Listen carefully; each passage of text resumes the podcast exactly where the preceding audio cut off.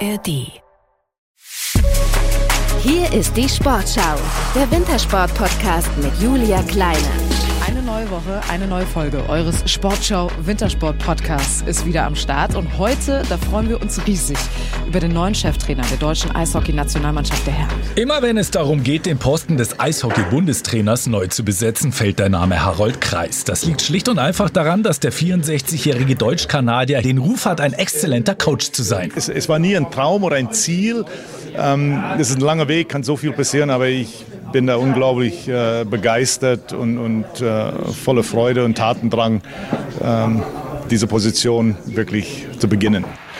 Er folgt auf Toni Söderholm. Der Finne hatte Mitte November nach vier Jahren überraschend aufgehört und ging zum Schweizer Spitzenclub SC Bern. Harold Kreis erhält einen Vertrag bis 2026. Er kennt den deutschen Eishockeybund gut. Er war bei den Weltmeisterschaften 2010, 11 und 12 schon Co-Trainer der Nationalmannschaft.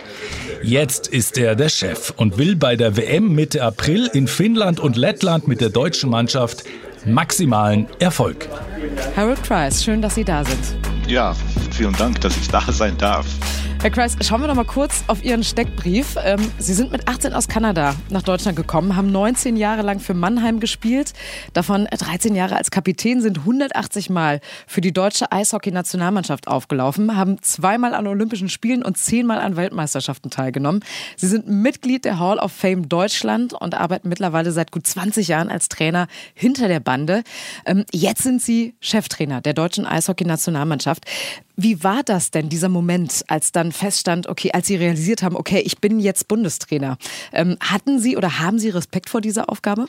Ja, absolut, total. Also ich bin ja sehr geehrt. Ich war ja nicht der einzige Kandidat, äh, der die DB angeschaut hat ähm, als potenzieller Bundestrainer. Natürlich war ich sehr geehrt, als ich dann ähm, die Position bekommen habe. Ja, Sie haben ja eine lange ähm, Geschichte des Eishockeys aufgezählt und im Grunde bin ich jetzt derjenige, der das äh, repräsentiert in, in der Position und äh, ja, da bin ich sehr geehrt, sehr ja, stolz ist vielleicht das falsche Wort. Also ich freue mich auf die Aufgabe. Hm, ich, ich treffe viele Leute, äh, die mich auch als Spieler äh, sowohl auch als, als Trainer begleitet haben. Und äh, ich, ich mache es noch nicht so lange, aber ich habe eine Riesenfreude dran. Aber wie läuft denn so ein Auswahlverfahren ab? Also ruft dann jemand bei Ihnen an und sagt, okay, Sie könnten eventuell dabei sein oder wie, wie ist das? Ja, also es gab äh, wohl einige Kandidaten, wie viel genau das waren, das, das weiß ich jetzt nicht. Äh, auch wer das war, weiß ich nicht. Und dann äh, habe ich ein Gespräch mit äh, Christian Kühnes gehabt, und ja, so ein Telefon-Interview kann man sagen, wo wir ein paar Sachen angesprochen haben, Eishockey-Philosophie. Ähm, ich vermute, dass äh, Christian sich auch über mich erkundigt hat bei anderen Leuten, äh, Führungsstil, Umgang mit Spielern und so weiter. Und äh, nach dem Gespräch hat er gesagt, okay, wir unterhalten uns. Es gibt auch so ein Suchungsgremium, da sind äh, einige Leute von der DEL dabei, äh, auch vom Präsidium des DEBs. Ja, und dann kam sie de, zu der Entscheidung, dass ich wohl der Richtige bin. Also ist das, ist das dann wirklich so, dass man erstmal so als Trainer anfängt und guckt, welche Stationen man irgendwie überhaupt ähm, machen kann? Oder, oder hat man da so ein Überziel, dass man wirklich sagt, irgendwann möchte ich Bundestrainer werden? Ja, auch als Trainer, man hat ja nicht alles in der eigenen Hand. Also man hat, ich, ich glücklicherweise, äh, ich habe ja ein Spiel, als Spieler in, in Mannheim aufgehört. Und ähm, ich wollte nicht aufhören. Also wir haben da 1997 äh, die zweite Meisterschaft gewonnen. Ich wollte nicht aufhören, aber der Trainer hat mir nahegelegt, es wäre vielleicht Zeit, jetzt aufzuhören, wäre eine gute Zeit aufzuhören. Und, und somit hat er mir gleich eine Position als Co-Trainer angeboten. Und äh, äh das lancierte mein, meine Trainerkarriere. Aber auch da gehört viel Glück dazu. Ähm, es gibt viele junge Trainer, die vielleicht eine Mannschaft übernehmen, die die ja nicht so stark ist, nicht so gut ist, ähm, werden dann entlassen und, und ihr Ruf ist dann schon ein bisschen beschädigt, bevor es überhaupt begonnen hat.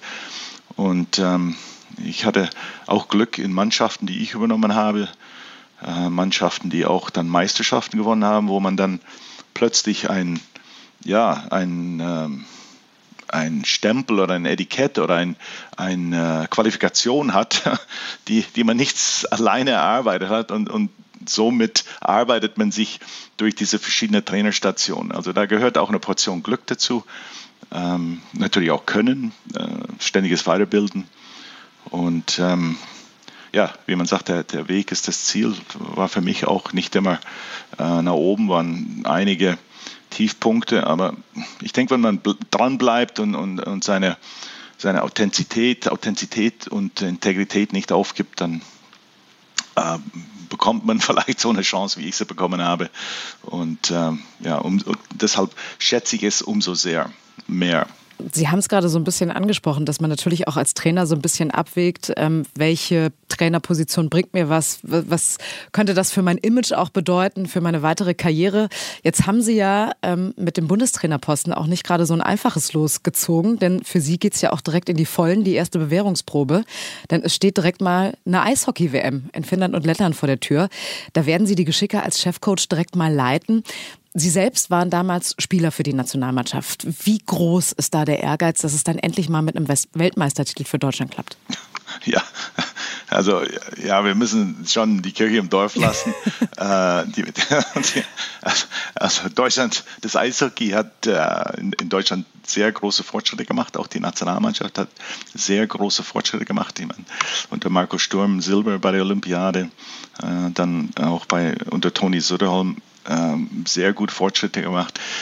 Äh, einmal durch sehr starke Trainer, die die Mannschaft geführt haben, äh, auch der DEB, deren Entwicklung, aber auch die Spieler und, und deren Entwicklung in der Liga, DL. Also ich finde, die Liga äh, hat sich unheimlich äh, verstärkt. Äh, sind gute Trainer in der Liga, es sind gute Ausländer in der Liga und davon profitieren auch die deutschen Spieler. Zu meiner Zeit gab es wenige deutsche Spieler, die im Ausland gespielt haben, sei es Schweiz oder Schweden. Das ist jetzt der Fall, dass ähm, äh, zwei Deutschen oder drei sogar in, in der Schweiz spielen, ein paar in Schweden, im Ausland und somit steigt die Qualität der Spieler und dementsprechend auch die Qualität der Nationalmannschaft und ähm, diesen, diesen Weg ähm, diesen erfolgreichen Weg bei Weltmeisterschaften äh, möchten wir natürlich fortsetzen. Haben Sie denn mal so ein bisschen die Stunden zusammengezählt, wie viel Sie ähm, zum Scouten oder wie viele Stunden Sie auf das Scouten verwenden? Also Videoanalyse vor Ort sein? Nein, das, das, ich, ich, bin das gewohnt von, äh, von, von, der Clubarbeit. Man hat immer von Spiel zu Spiel gearbeitet. Heute hat man mehr Spiele.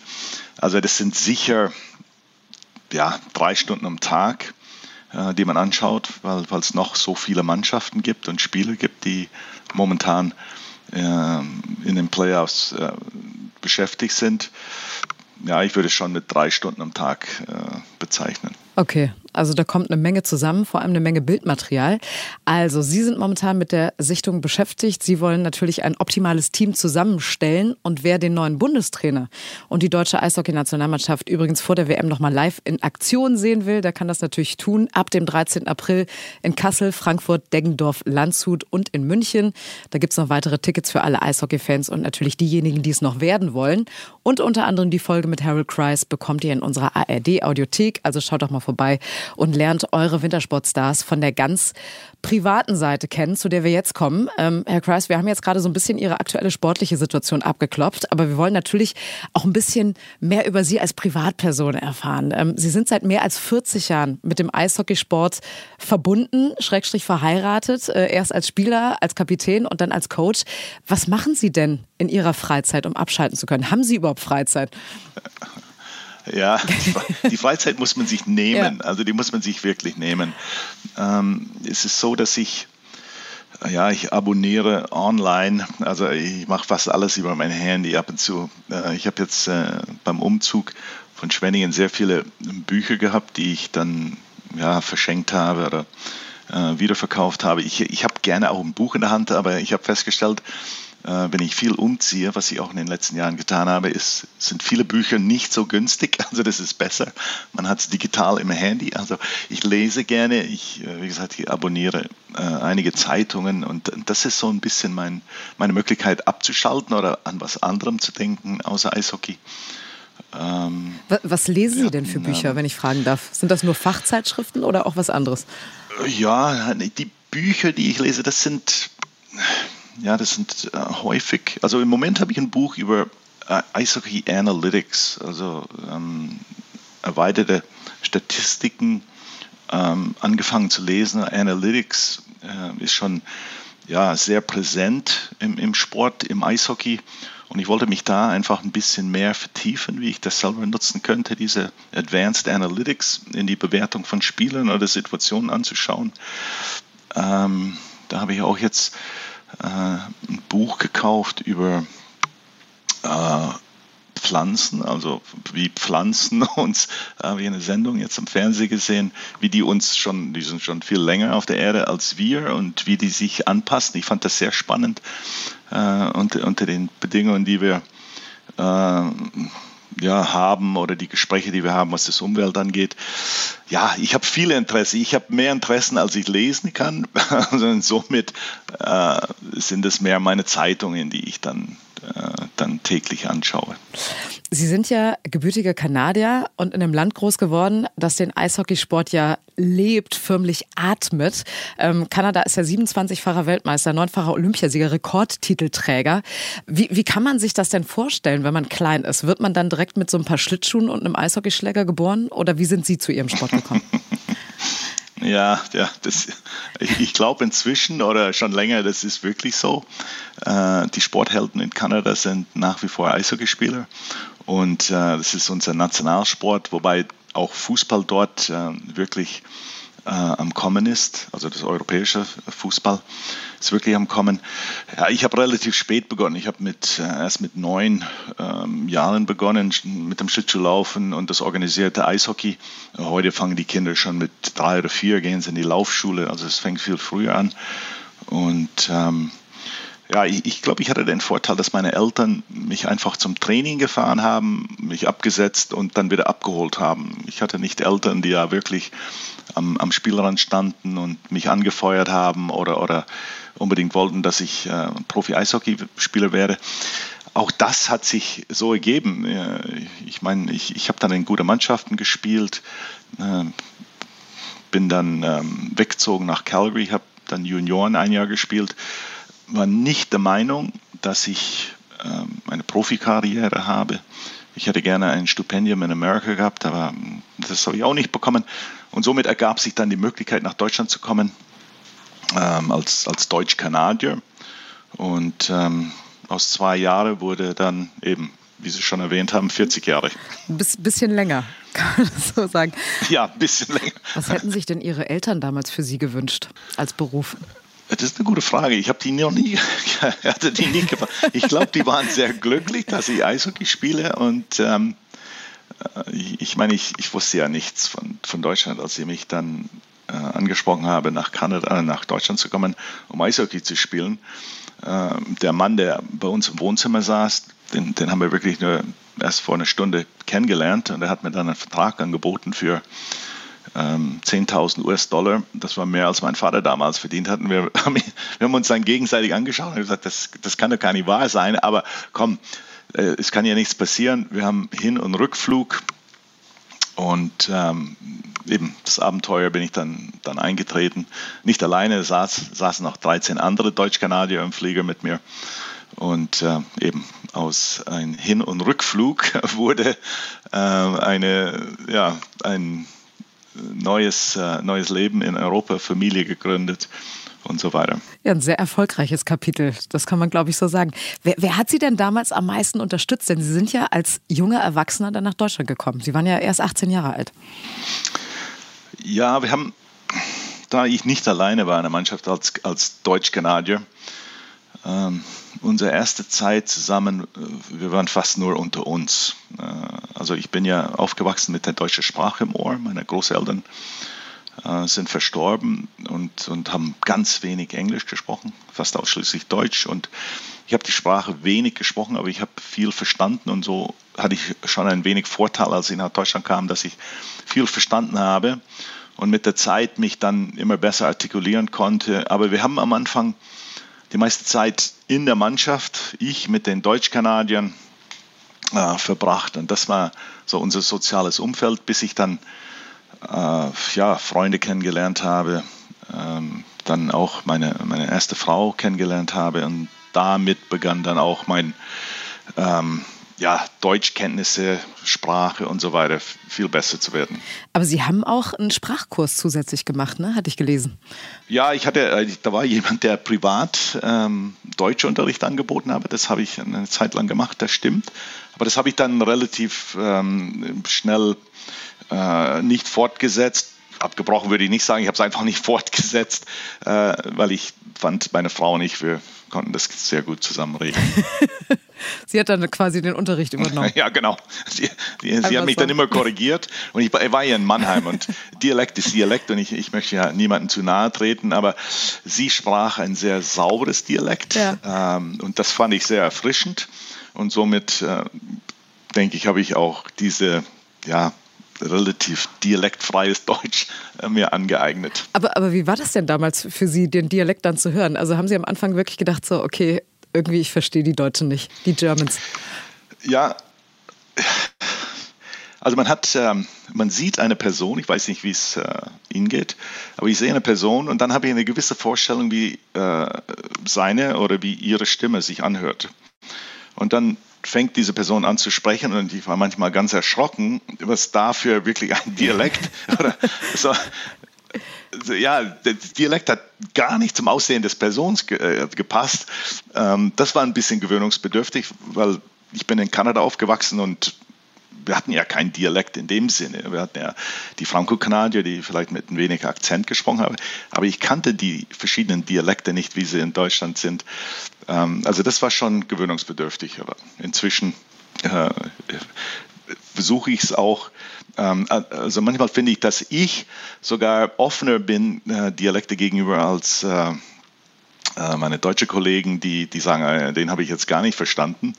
Äh, also da das, das Problem habe ich nicht. Okay, weil Sie sich ja quasi damit arrangieren mussten.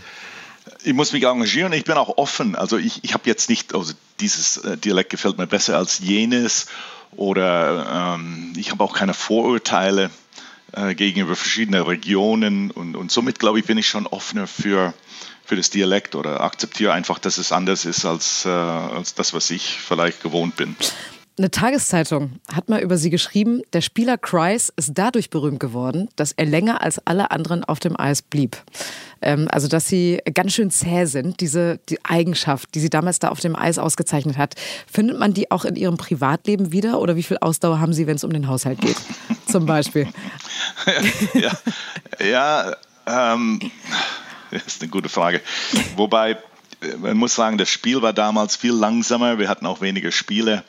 Ähm, es wäre heute nicht möglich. Ich weiß auch nicht, die haben irgendwann mal von 45 Minuten ja. gesprochen. Das ist, äh, glaube ich, übertrieben. Das waren vielleicht, ja, vielleicht 30, mal 32 Minuten. Äh, heute die Top-Verteidiger in der NHL oder woanders, die spielen teilweise auch 26, 27 Minuten. Also die Differenz ist nicht so groß, aber ich glaube, ähm, ich, ich glaube, ich, ja, ich, ich will nicht sagen hart im Nehmen, aber ich lasse mich nicht so schnell aus der Ruhe bringen und ich lasse mich auch nicht, wie soll ich sagen, ähm, ich, ich glaube, ich bin schon ziemlich belastbar in, in einigen Bereichen. Und ähm, ob das jetzt bei der Arbeit ist oder auch ähm, was die Belastung an der Bande ist oder der Beruf an sich, da kann ich schon ja einiges an Widerstand aushalten. Und ob das jetzt mit der, mit der Spielzeit zu tun hat, das weiß ich nicht. Vielleicht hat es auch ein bisschen mit meinen ja, mit meinem Gemüt oder meiner Persönlichkeit zu tun. Aber wie sieht das denn im Privatleben aus? Also packen Sie da auch wirklich zu Hause mit an oder wie sieht das aus? Ja, das, also wenn Sie mich fragen, ja. Wenn Sie meine Frau fragen, die wäre vielleicht andere Meinung. Aber, aber es gibt, äh, ja, es, es gibt, äh, es gibt Sachen, die ich gerne mache. Die mache ich dann relativ flott. Es gibt ja natürlich Sachen, die ich nicht so gerne mache. Die bleiben dann ein bisschen länger liegen. Äh, aber Welche sind das? Welche sind das? Ja, äh, also was ich nicht so mag, ist, wenn meine Kleider überall rumliegen. Das mag ich nicht. Also da bin ich ziemlich schnell in ähm, äh, so Kleider an ihrem, an ihrem richtigen Platz tun.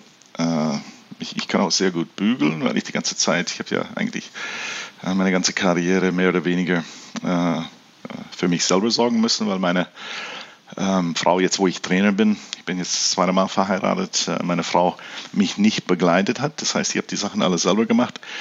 Ähm, also Hemden, Hemdenbügen kann ich sehr gut. Das ist jetzt kein äh, lebenswichtige Aufgabe, ich weiß, aber für meinen Ordnungsfimmel manchmal war das sehr wichtig.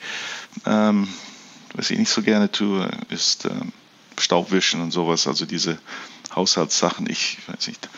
Da habe ich dann selektives, äh, selektives Sehen und selektives Empfinden, was, was sowas angeht. Der Haushalt, das kann für mich ein bisschen liegen bleiben. Aber passt ja dann auch wieder zu Ihrem Beruf, ne, dass Sie quasi die Übersicht haben, dass alles äh, in geordneten Bahnen läuft. Ähm, Sie hatten 1980 eine relativ schwere Verletzung. Ähm, die haben sie sich geholt im Spiel gegen den VfL Bad Nauheim. Da sind sie ohne Einwirkung eines Gegenspielers in die Bande gekracht und haben sich eine schwere Gesichtsverletzung zugezogen, die auch operiert werden musste. Da waren sie dann drei Monate erstmal zur Zwangspause verdammt. Hatten Sie eigentlich irgendwann mal das Gefühl, wow, was mache ich hier eigentlich? Das ist ein verdammt gefährlicher Sport, den ich da äh, ausübe. Ich möchte das nicht mehr? Ähm, ja, Sie sprechen jetzt eine sehr interessante Zeitpunkt, glaube ich, in meinem, meine Karriere an, im, im Sinne von ja auch diese Beharrlichkeit oder auch vielleicht Eigenständigkeit, Selbstständigkeit, wie auch immer Sie das nennen wollen. Ja, ich, ich, ich glaube, ich war dreieinhalb, vier Wochen in Heidelberg ähm, in der Gesichtsklinik. Äh, ich lag auf dem Bett, da war ein Draht an meinen Oberkiefer befestigt. Äh, bis am Ende des Bettes, wo ein Gewicht dran hing. Und so, so lag ich dann wochenlang, äh, bis mein Kiefer wieder gerichtet wurde. Als ich dann raus durfte, ähm, war mein Mund äh, mit Drähte zu ähm, verdrahtet. Also ich konnte nicht sprechen, nichts, nichts essen. Und das war eine Zeit, wo ich ähm, ähm, ja, sehr auf mich angewiesen war. Ich habe niemals gedacht, okay, ähm, ich habe jetzt den falschen Beruf ausgesucht oder ich mache das nie wieder. Ähm, ich, ich, wollte einfach gesund werden und, und wieder zur Mannschaft stoßen. Also das ist das, was, was mir eigentlich gefehlt hat. Mannschaftssportart ähm, ist, ist immer sehr verbindlich, auch sehr emotionell. Und mir hat einfach diese Verbindung zur Mannschaft und auch die Emotionen, die damit verbunden sind, gefehlt ich war zu viel alleine, zu, zu einsam sozusagen. Wie sehr haben Sie sich dann im Nachhinein darüber geärgert, dass das überhaupt passiert ist? Oder haben Sie, haben Sie darüber sich gar keine Gedanken mehr gemacht, sondern direkt nach vorne geschaut? Ähm, eigentlich, also ich war der Meinung, der, mein Gegenspieler hat, hat dazu beigetragen, dass ich mich verletzt habe. Ich, ich war ein wenig übereifrig, zu aggressiv. Äh, ich wollte ihn checken und äh, bin dann über ihn drüber geflogen. Er hat sich gebückt, bin über ihn drüber geflogen und äh, meine Hände waren beide auf dem Schläger und ich bin voll mit dem Gesicht gegen die Bande gekracht. Also ich hatte ihn dann schon ein bisschen dafür nicht verantwortlich gemacht, aber ein Teil schuld. Äh, was dann passiert ist, äh, das nächste Mal, wo wir gegen Bad Nauheim gespielt haben, habe ich gedacht, okay, dem zeige ich's. Und dann habe ich ihm einen Stockschlag gegeben. Ihm ist nichts passiert, aber ich hatte einen Haarriss im Handgelenk und wusste, okay, ich muss jetzt damit aufhören.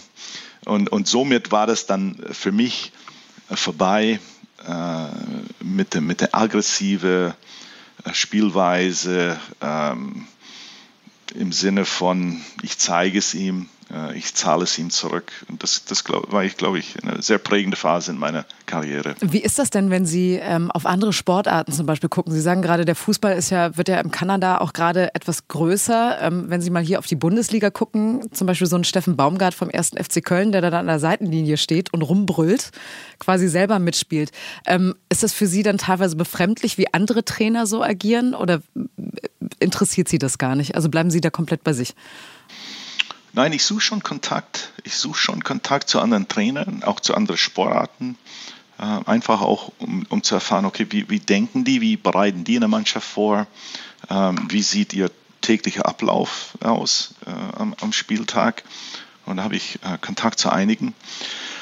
Ähm, ja, ich kann das nicht beurteilen im Fußball, wie es ist, an, an, an der Seitenlinie zu stehen. Ich finde es sehr schwierig, das Spiel zu beobachten von dort, weil es ist ein Riesenspielfeld. Äh, ich bin mir nicht sicher, ob die da wirklich alles mitbekommen. Ähm, jede, jeder Trainer ist anders. Wir haben auch Trainer, ich habe auch Trainer erlebt, die sehr äh, viel schreien und gestikulieren an der Bande. Ich glaube, es ist ähm, ja, eine persönliche Entscheidung, ob man das so macht oder nicht. Ich mache das nicht.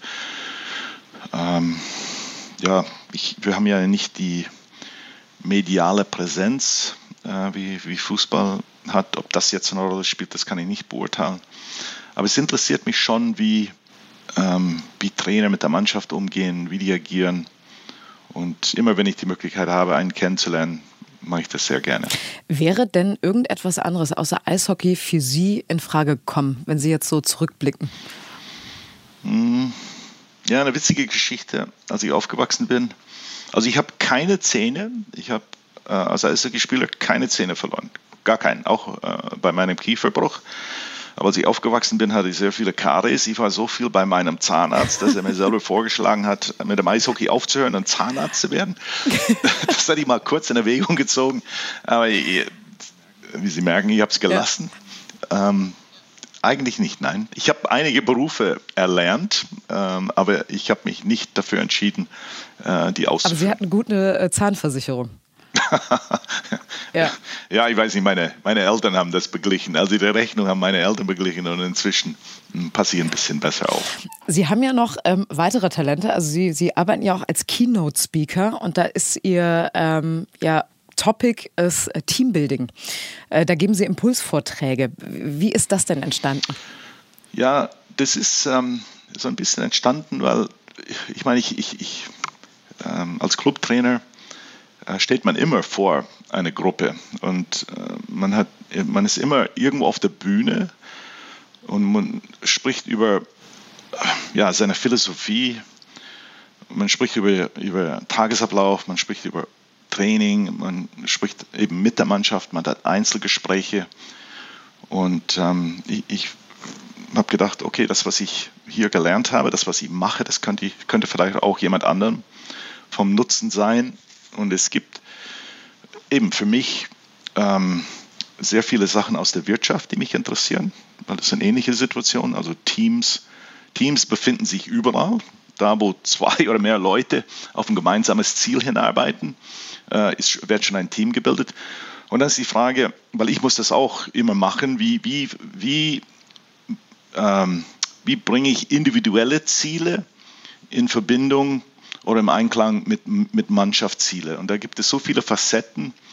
Und dann habe ich gedacht, okay, ich mache jetzt ähm, äh, mir einfach Gedanken, wie ich das äh, eine, eine Gruppe präsentieren könnte.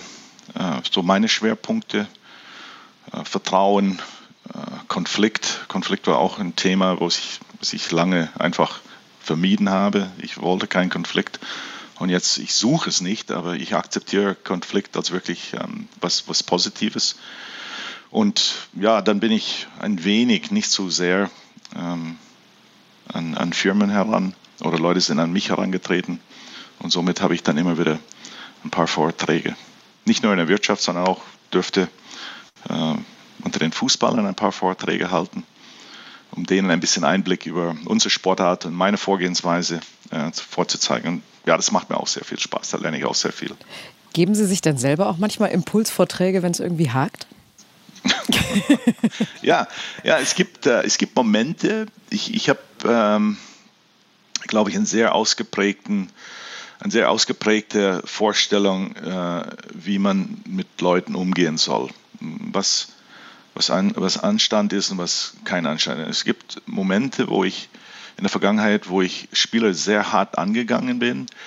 Und im Nachgang, aber es war nicht gut, das war nicht gut. Und das hat mich dann unheimlich beschäftigt. Dann bin ich nach Hause und habe dann eben einige meiner Bücher hervorgeholt und, und darüber gelesen, ähm, wie das ist, wie, wie andere Trainer das gemacht haben, wie das ähm, von der äh, ja, Psychologie, wie man es besser angehen könnte. Und dann war für mich, dann habe ich die Lösung gefunden. Dann wusste ich, okay, ich, ich gehe am nächsten Tag da rein, ich, ich hole den Spieler, ich entschuldige mich bei dem Spieler.